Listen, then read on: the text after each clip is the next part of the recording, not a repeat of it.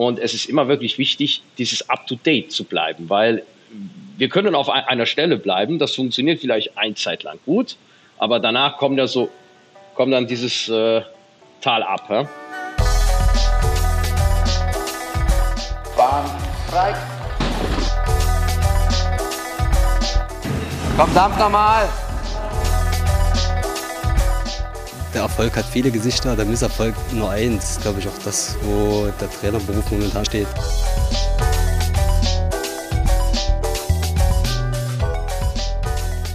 Ja, hallo und herzlich willkommen zu einer neuen Folge unseres Trainer in Sportdeutschland Podcast, wo wir über das Thema Trainersein in Deutschland sprechen. Und zwar, weil wir der Meinung sind äh, im DOSB, dass darüber viel zu wenig gesprochen wird. Ähm, besonders, weil es so ein vielfältiger Beruf ist. Ähm, wir sind schon bei Folge 28. Das heißt für euch da draußen, wir haben schon mit sehr, sehr vielen Trainerinnen und Trainern gesprochen, denn es gibt auch die verschiedensten Ausprägungen. Wir haben schon mit äh, Bundestrainern gesprochen, mit Landestrainern, äh, mit Lehrertrainern zum Beispiel, mit Nachwuchstrainerinnen und Trainern, ähm, mit Trainern an der Basis. Also reden wir auch mit den ehrenamtlichen Trainerinnen und Trainern genauso wie mit den hauptamtlichen.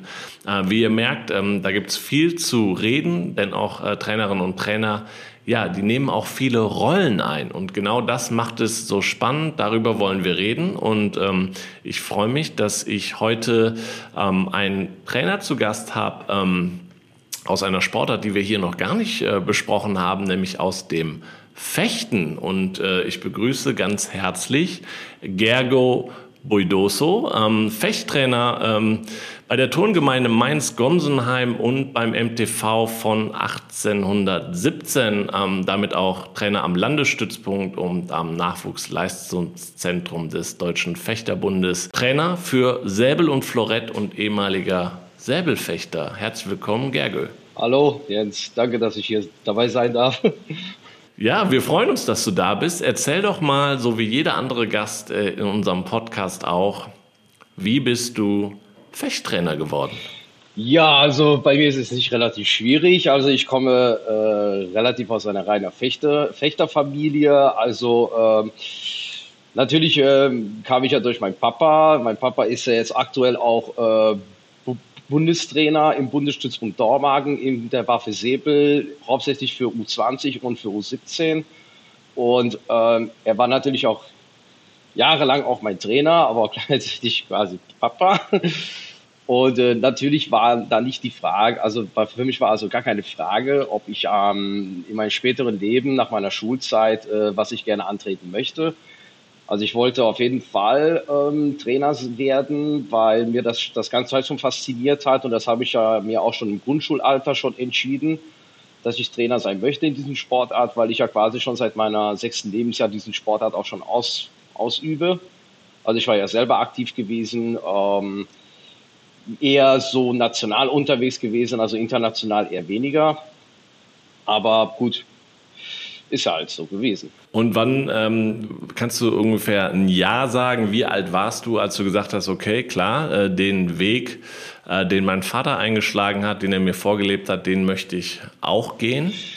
Also ich habe im Jahr 2008 was gewesen. Ähm, da war ich ja 22 Jahre alt gewesen und ähm, äh, ich habe quasi schon meine Schulzeit quasi schon fast beendet und natürlich war so, auch meine Ausbildung habe ich auch abgeschlossen und so und ähm, die Frage war natürlich, ähm, der Verein, also der, mein damaliger Verein, der Königsbacher SC Koblenz, hat mich ja damals gefragt, ob ich eventuell da als Übungsleiter oder so als äh, äh, Aushilfstrainer aushelfen kann, neben meinem Papa und dann noch neben anderen zwei Trainern. Also und ähm, ja, ich habe da ein bisschen kurz mit meinem Vater darüber auch unterhalten, was er davon hält, ob das eventuell was für mich ist und so. Und ähm, er hat dann gesagt, so ja klar, komm, mach, ist nicht verkehrt, einfach ausprobieren. Wenn es dir Spaß macht, dann sollst du es machen. Wenn es dir nicht Spaß macht, dann hörst du einfach auf am nächsten Tag. Ist ja egal. Ja, und, aber jetzt bin ich ja seit quasi tatsächlich 2008 als Trainer unterwegs. Ich habe natürlich genauso angefangen wie, glaube ich, jeder andere. Erstmal ganz schön unten angefangen im Nachwuchsbereich, äh, Anfänger. Und ähm, dann ist das erste Jahr vergangen und ähm, ich habe damals, also ich habe eigentlich ich war nicht darüber bewusst, dass ich das äh, gut kann. Also Vater hat auch immer auch gesagt, äh, das mache das mach ich sehr gut, aber ich habe auch guten Feedback auch von, von meinen anderen Trainerkollegen aus dem Verein bekommen.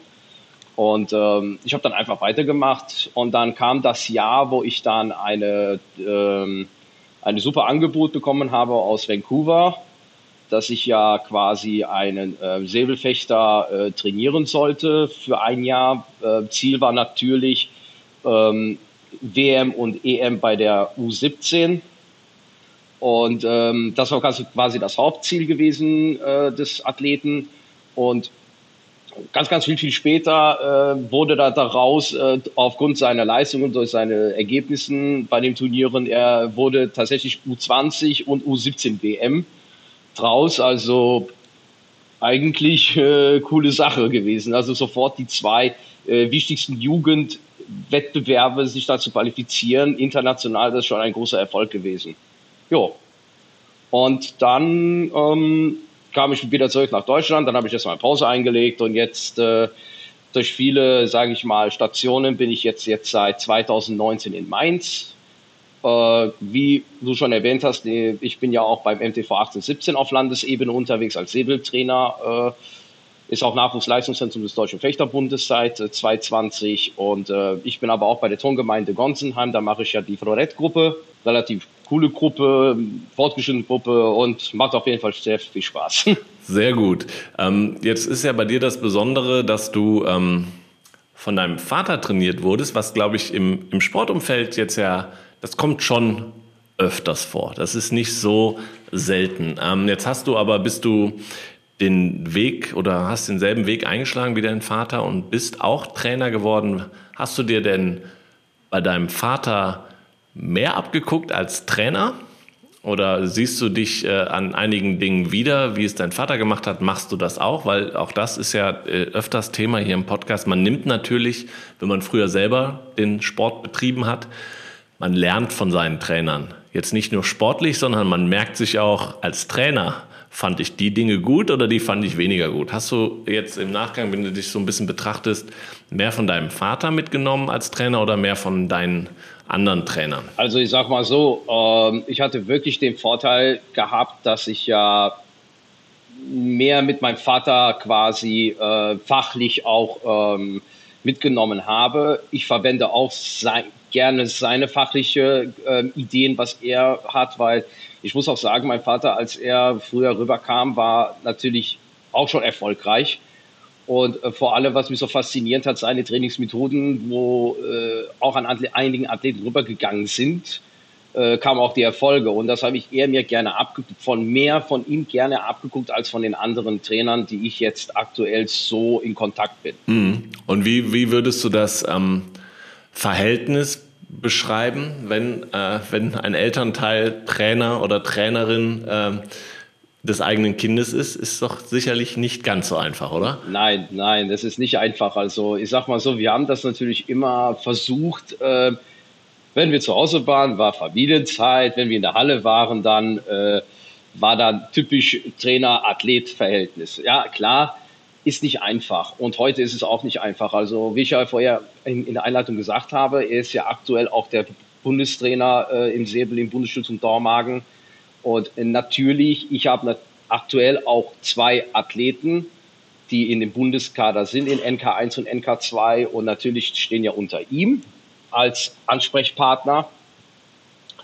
Aber äh, gut, trotzdem, trotzdem, wir tauschen uns auf jeden Fall viel aus und ähm, ich habe natürlich auch den Vorteil, weil ich ja viel auch äh, quasi in der Nachwuchsbereich viel international unterwegs bin und ähm, er kümmert sich ja mehr um U20 und ein bisschen auch bei den Senioren. Äh, Sage ich jetzt mal, ähm, ich kann aber auch dies, das Niveau, was die anderen Länder momentan verwenden, viel abschauen.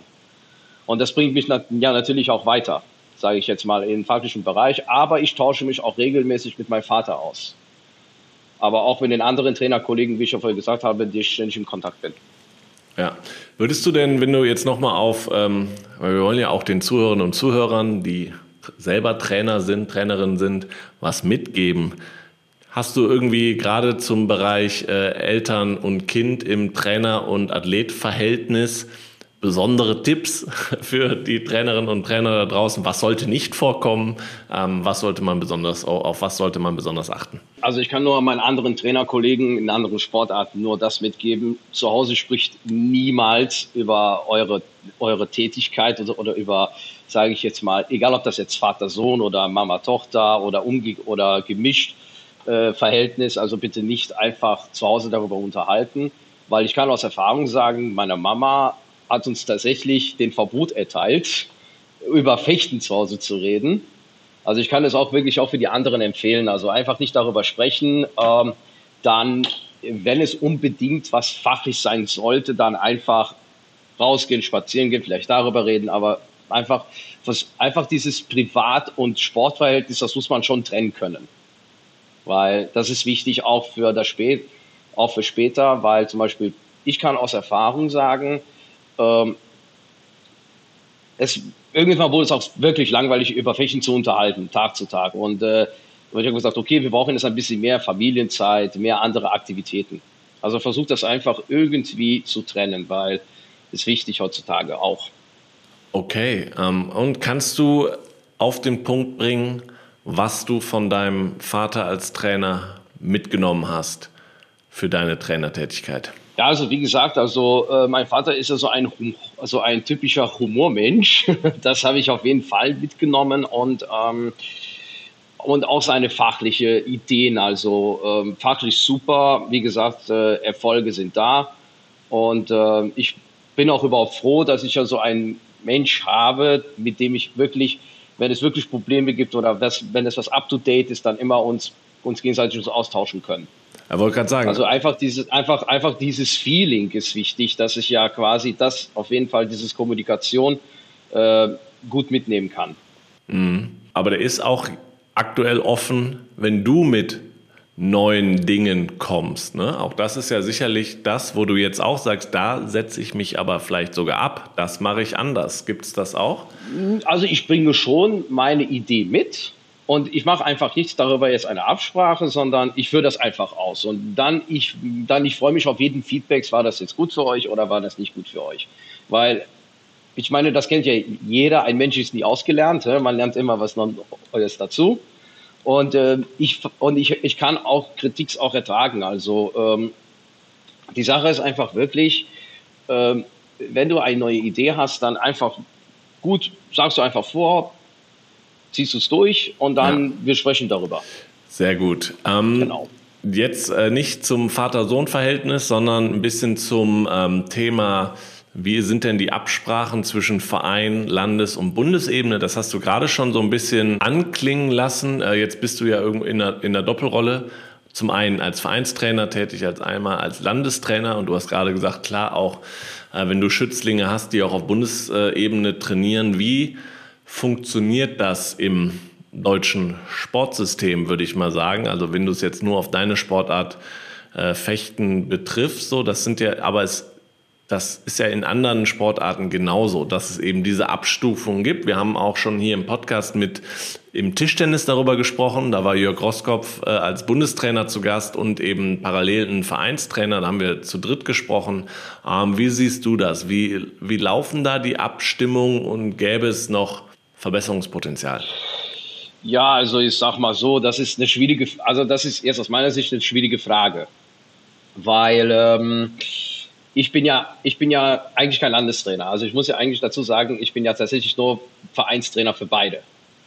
Und äh, klar, ich habe im Säbel aktuell tatsächlich zwei Bundeskadersportler, einmal im NK1 und einmal NK2. Aber ich sag mal so, äh, wir sprechen auch über eine Sportart, wo wir sagen, wir sind ja in den Medien oder klar in Deutschland nicht so vertreten.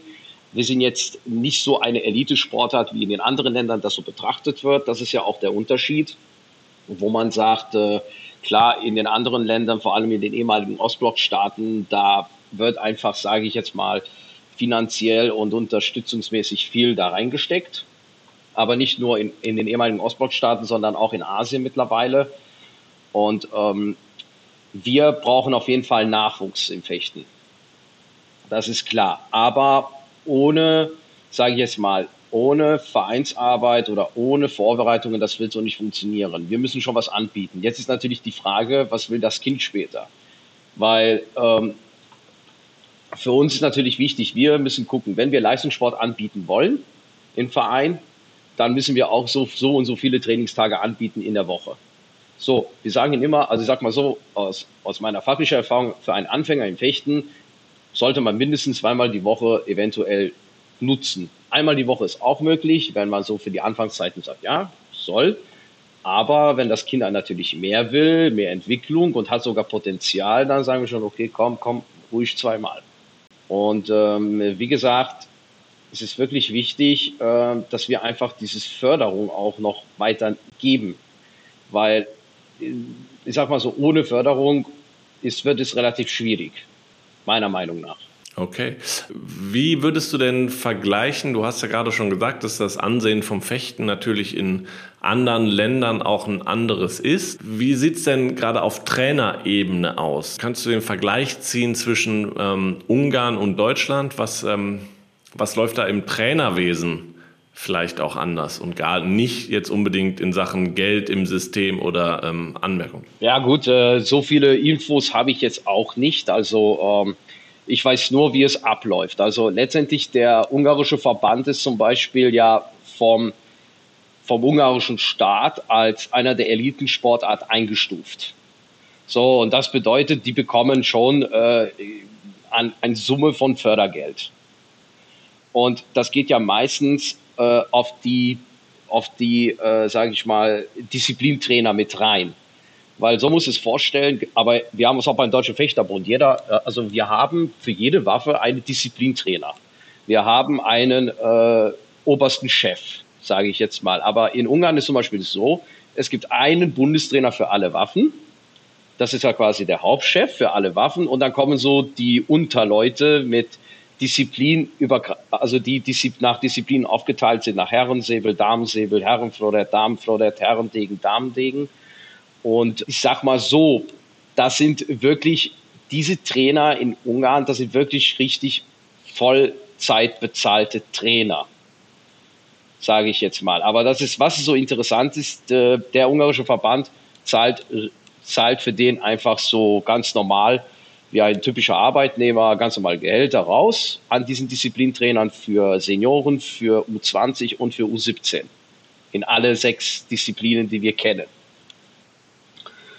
Ähm, aber trotzdem, es gibt nicht so großartige Unterschiede, weil die Qualität ist eigentlich äh, fast gleich, identisch, weil ähm, in Deutschland, man darf man nicht vergessen, wie gesagt, ich kann nur von Säbel sprechen am meisten.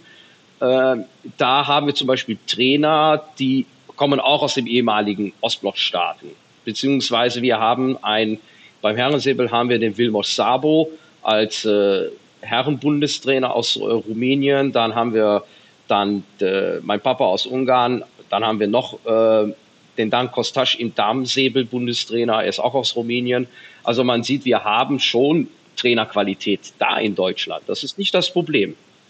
Und äh, was, wie gesagt, was wir eben besprochen haben, ist einfach so dieses, ähm, ja, wir brauchen einfach Nachwuchs. Das ist wichtig. Das ist erstmal so der oberste Priorität, damit wir einfach in der Welt mitmischen können.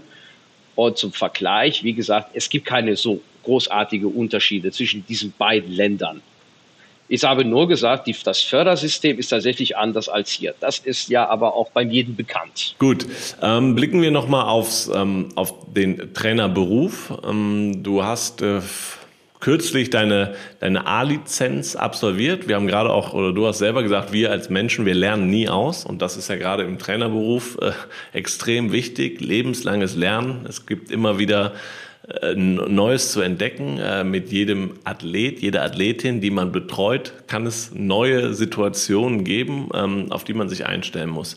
Ähm, wie wichtig ist das für dich, dass du dich ständig weiterentwickelst und fortbildest? Also klar, es ist ja wichtig, weil ich meine, wir sind ja, ähm, ich habe tatsächlich jetzt meine A-Trainer-Ausbildung jetzt gemacht äh, vor kurzem. Hat, das hat auch ehrlich gesagt auch sehr lange gedauert, wenn ich ehrlich bin. Aber gut, aber da kam die Pandemie dazwischen und dann kamen Lockdowns und äh, das war schon äh, relativ das Lernen, das theoretische Teil war schon relativ schwierig zu lernen, äh, weil das war für mich auch so eine erste Erfahrung, wo ich jetzt keine Präsenzphase ähm, hatte während der Pandemie, weil ich habe meine A-Trainer tatsächlich in dieser Zeitraum gemacht, wo ich gesagt habe, okay, hm, hm, wie, wie machen wir das denn? Hä? Und äh, klar, wir haben zwar Zoom, wir haben Zoom-Calls gemacht, wir haben uns aus, wir haben uns versucht, wirklich uns aus, auszutauschen. Ne? Das war schon nicht das Problem. Äh, nur, wie gesagt, äh, inhaltlich kann ich auch sagen, ja, es kann sein, dass es ein bisschen zu viel war, aber es kann sein auch, dass es zu wenig war. Aber ich finde es wirklich sehr wichtig, dass wir immer up to date bleiben. Das, ist, das kann bei Sportpsychologie sein, das kann beim Trainingssteuerung sein, das kann auch bei Leistungssteuerung sein. Das ist egal. Mir ist es nur wichtig, äh, auch ich habe auch bei dieser A-Trainer-Ausbildung so erhofft, dass wir einfach, okay, wir sind jetzt in einer Zeitraum gelangt, wenn ich über Fechten unterhalte.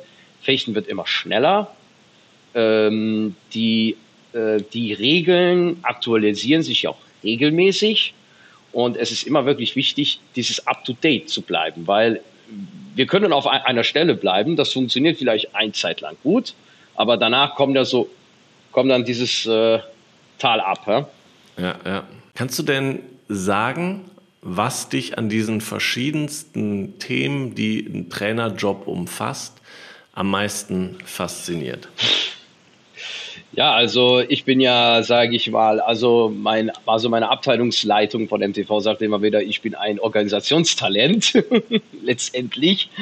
Und ähm, ähm, ja, das ist schon, ich sag mal so, es ist nicht nur ein Trainer, nicht, nicht auf einen Trainer wichtig, dass man einfach sagt, okay, er stellt Trainingspläne, man führt es durch und dann macht man eventuell auch noch Einzel, Einzeltrainings mit seinen Athleten, gerade was zum Beispiel bei Bundeskadersportlern sehr interessant ist, mal Einzeltrainings zu üben, aber auch mit den anderen Sportlern Einzeltrainings zu üben. Aber es ist auch wichtig, dass der Athlet äh, organisiert ist, sage ich jetzt mal. Also äh, ein Athlet kann seine Wettkämpfe nicht organisieren, ja. Und ich meine, bei mir in diesem Sport hatte ich ja wirklich diesen Vorteil, dass ich ja einfach, äh, es ist nicht mein erster Verein, wo ich ja Turnierorganisation übernehme sondern äh, ich habe das schon jahrelang schon gemacht, oft genug gemacht. Das heißt, es ist wirklich interessant, weil das ist wirklich eine Herausforderung.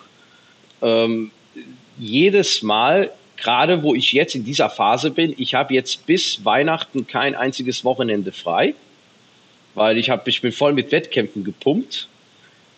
Diese Wochenende geht es zum Deutschen Meisterschaften nach Bonn schon mit, mit der U20. Danach bin ich auf dem Weltcup unterwegs im Ausland. Und dann ging es dann, dann haben wir dann unsere erster äh, Lehrgang in dieser Saison. Und dann und es kommen immer noch weitere Turniere, weitere Turniere. Und ich bin äh, ehrlich gesagt klar, das ist jetzt eine harte, das ist eine harte Zeit, weil äh, wir sind seit September, Mitte September, wir sind schon in der Hauptsaison. Und es kommt ja dieses Phasen. Hauptphasen, Wettkampfphase, gerade beim Hauptphase. Und wir sind jetzt so in der sage ich mal, in der wirklich in der Hauptphase gelangt. Und es geht ja noch bis einschließlich äh, zur äh, Jugend-WM weiter. Ich, ich organisiere gerne die Wettkämpfe, also ich habe damit kein Problem. Und ähm, das ist ja, was mich auch so fasziniert, dass ich ja einfach dieses, sage ich mal, auch dieses Ehre mitnehmen darf. Okay, ich darf die Turniere organisieren, ich darf die Fahrt organisieren und dann gleichzeitig darf ich ja auch mein Training geben. Weil ich weiß ja, wenn ich ja diese Rolle übernehme und ich weiß, dass es ja auch dann am Ende funktioniert, dann bin ich zufrieden. Weil ich habe auch schon mal versucht, mal diesen Organisationsgeschichte abzugeben oder mal zum Testen, ob das jemand besser machen kann. Äh, na, hat nicht, so, hat nicht so funktioniert. Kannst du dich nicht entspannen, wenn du das nicht selber gemacht nein, hast? Nein, nein, nein, weil wenn ich zum Beispiel über Flugreisen reden muss, okay, ich brauche da und da das Flugticket schon, ich muss da und da wissen, welchen Hotel ich übernachte, mhm.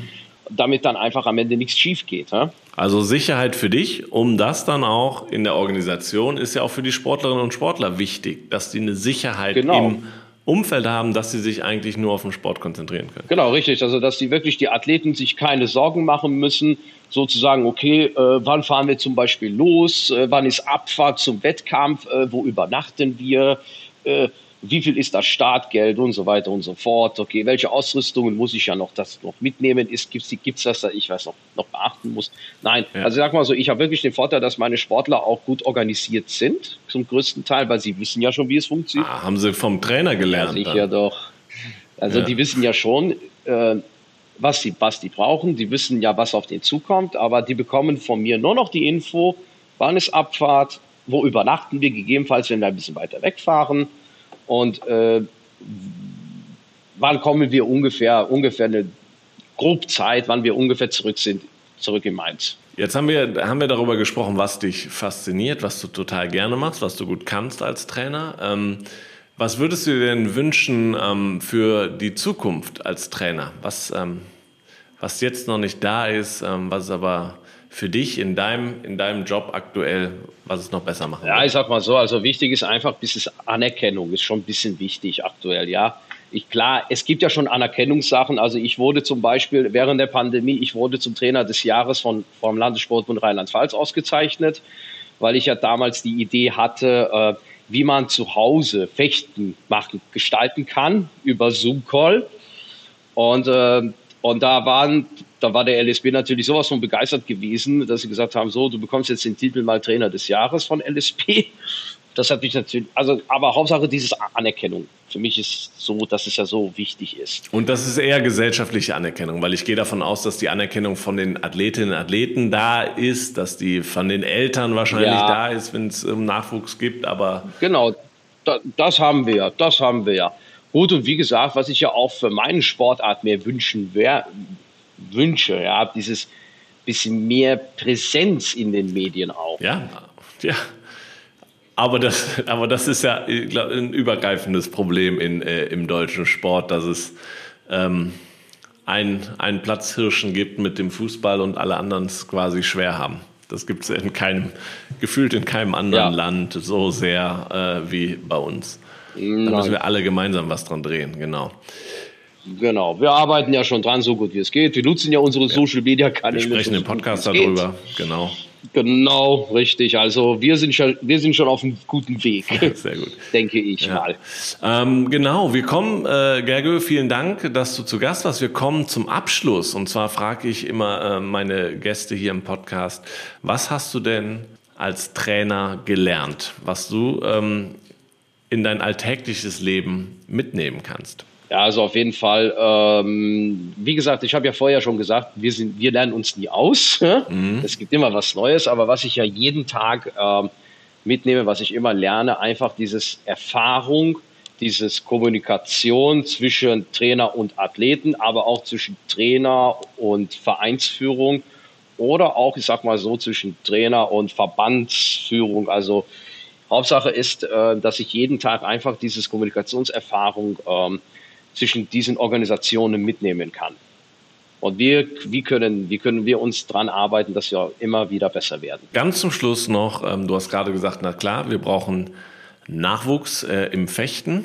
Da hast du sicherlich von Sportlerinnen und Sportlern gesprochen, aber sicherlich brauchen wir auch Trainer und Trainerinnen Nachwuchs. Ähm, Kannst du jetzt hier den Zuhörern und Zuhörern nochmal mitgeben, warum lohnt es sich denn, den Berufsweg einzuschlagen?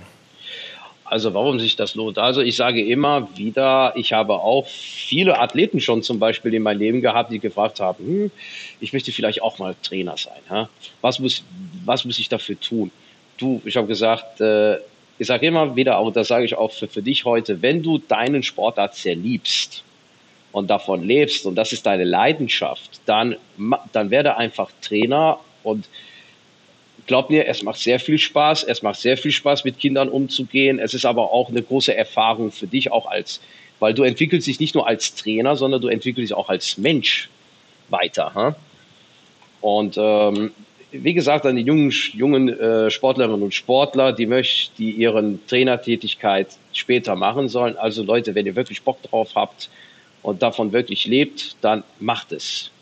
Macht einfach die Lizenzen, sammelt Erfahrungen und es läuft schon. Macht auf jeden Fall Spaß. Ich bin jetzt auch schon über, puh, ich bin jetzt langsam über 15 Jahre schon im, im Geschäft und ich kann nur sagen, es macht heute noch sehr viel Spaß.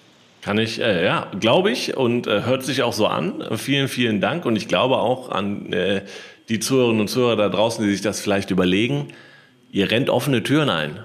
Ne? Geht zu eurem Verein, fragt nach, was muss ich tun, ähm, fängt ganz klein an, so fangen alle an, äh, übernimmt äh, als Übungshelfer, Übungsleiter Gruppen und arbeitet euch dann äh, Schritt für Schritt nach oben, äh, macht total viel Spaß. Gergő, mir hat es total viel Spaß gemacht, dass wir gesprochen haben. Vielen, vielen Dank für deine Zeit ähm, und äh, toi, toi, toi für deinen weiteren Weg als Trainer. Ich hoffe, wir hören noch viel von dir. Ja, da, danke schön, dass ich dabei, dabei sein durfte und äh, nochmal einen herzlichen Dank für dieses tolles Gespräch heute. Genau, und äh, dann noch einen lieben Dank an die Zuhörerinnen und Zuhörer draußen. Ähm, uns würde es gut tun, äh, wenn ihr diesen Podcast weiterempfehlt. Ne? Teilt gerne äh, via Social Media äh, diese Folge, alle anderen Folgen, die euch interessieren. Ähm, wir haben super spannende Gäste schon ähm, dabei gehabt. Ähm, wenn ihr euch mehr fürs Thema Trainer in Sportdeutschland interessiert, geht mal auf die Webseite trainerinsportdeutschland.dsb.de oder tretet in unsere Facebook-Gruppe Trainer in Sportdeutschland ein. Genau. Und ansonsten Gebt dem Podcast eine gute Bewertung auf eurem Portal. Das hilft uns auch immer wieder. Und ansonsten hören wir uns in rund einem Monat wieder. Bis dahin, Dankeschön und ciao und tschüss. Bahn frei. Komm, dampf nochmal! Der Erfolg hat viele Gesichter, der Misserfolg nur eins. Glaube ich auch das, wo der Trainerberuf momentan steht.